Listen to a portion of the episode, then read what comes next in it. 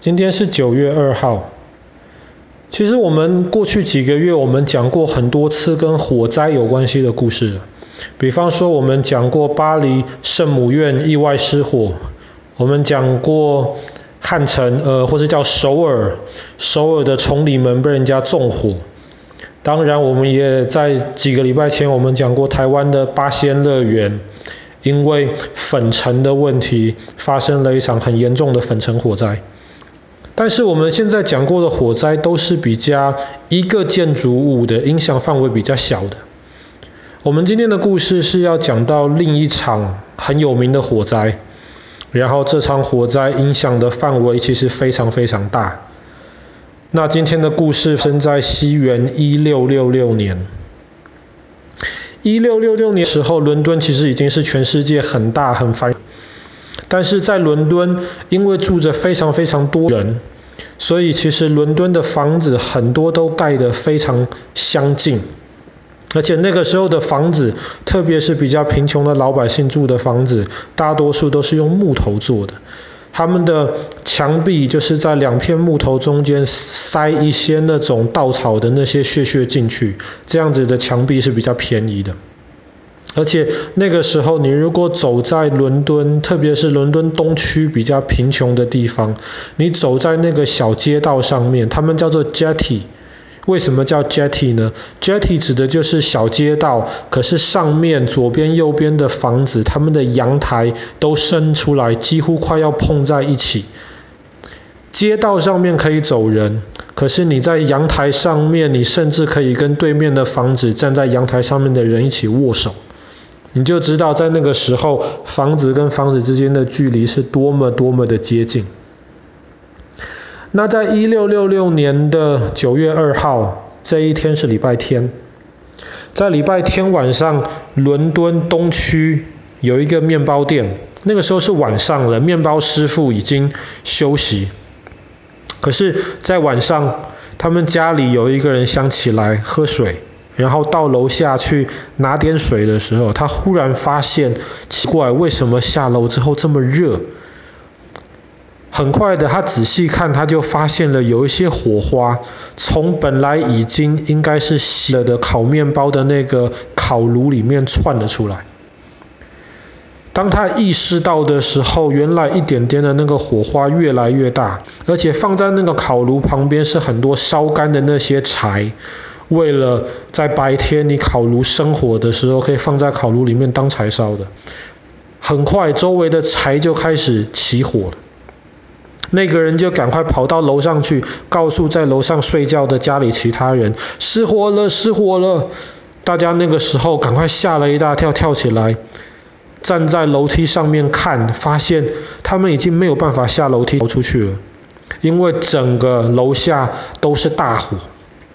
怎么办呢？他们只能爬回到楼上去，然后沿着那个窗户阳台的那个地方，他们就赶快在阳台上面大叫：失火啦！失火啦！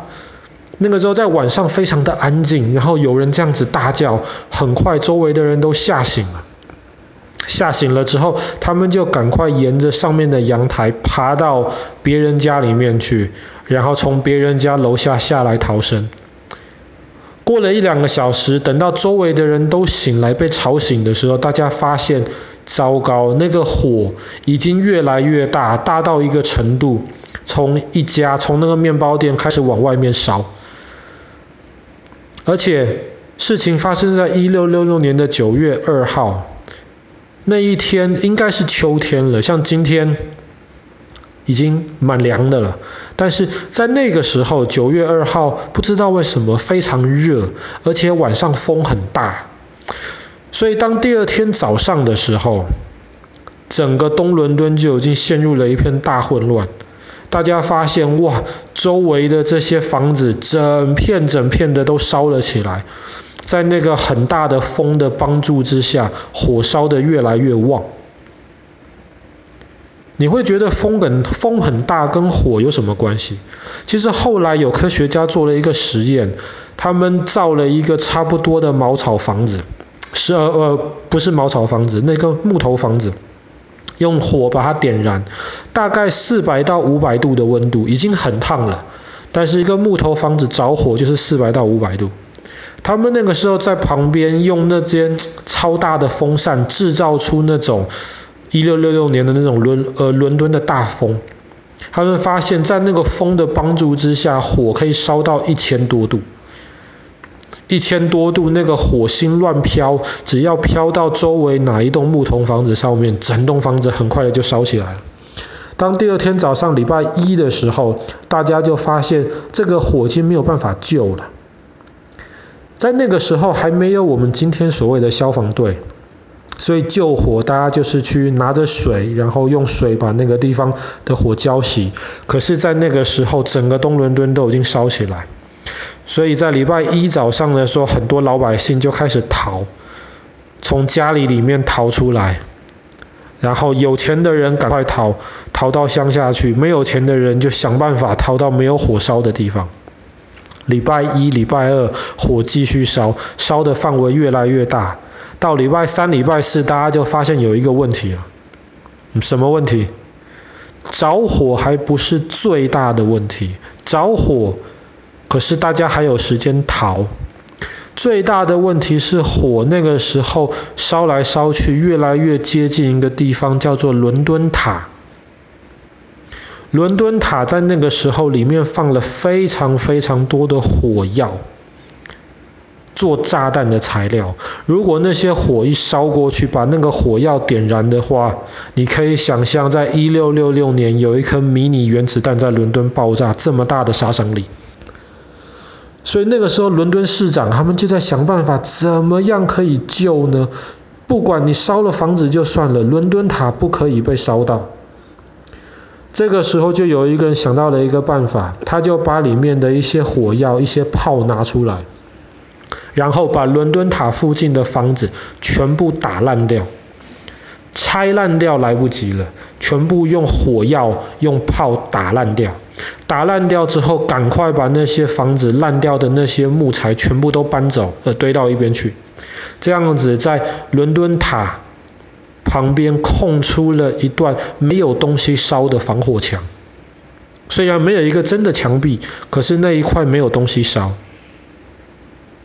之前爸爸跟你讲过，火要烧起来有三个条件：第一个，温度要够热；第二个，要有空气；第三个，要有东西让它烧。所以，当你把伦敦塔旁边的房子都弄掉的时候，火就烧不到伦敦塔了。当大家发现这个方法有用的时候，后来就越来越多人赶快，火还没有烧到的地方，先把那边的房子拆掉或是炸掉，开出一段没有办法提供火食物的通道。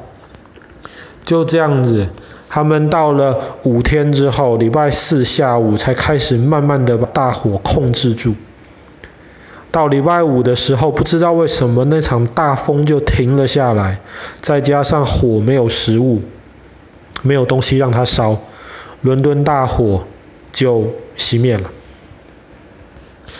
这是发生在一六六六年的今天，伦敦大火。这件大火其实。造成的损失非常非常大，整个伦敦市中心超过一半的面积都被烧了，房子全部被烧了。那你知道要重新盖这些房子需要很多很多钱才可以做。当然，后来伦敦大火之后重建。比方说，有一些很有名的建筑师，就在原来被烧坏的那些地方的空地上面，重新建了新的房子。现在你去伦敦看到非常多漂亮的房子，甚至包括我们昨天讲到的戴安娜王妃结婚的那个圣保罗教堂，都是在伦敦大火之后重新建起来的。那你说伦敦大火，幸运的是没有造成太多人死亡，八个人死亡。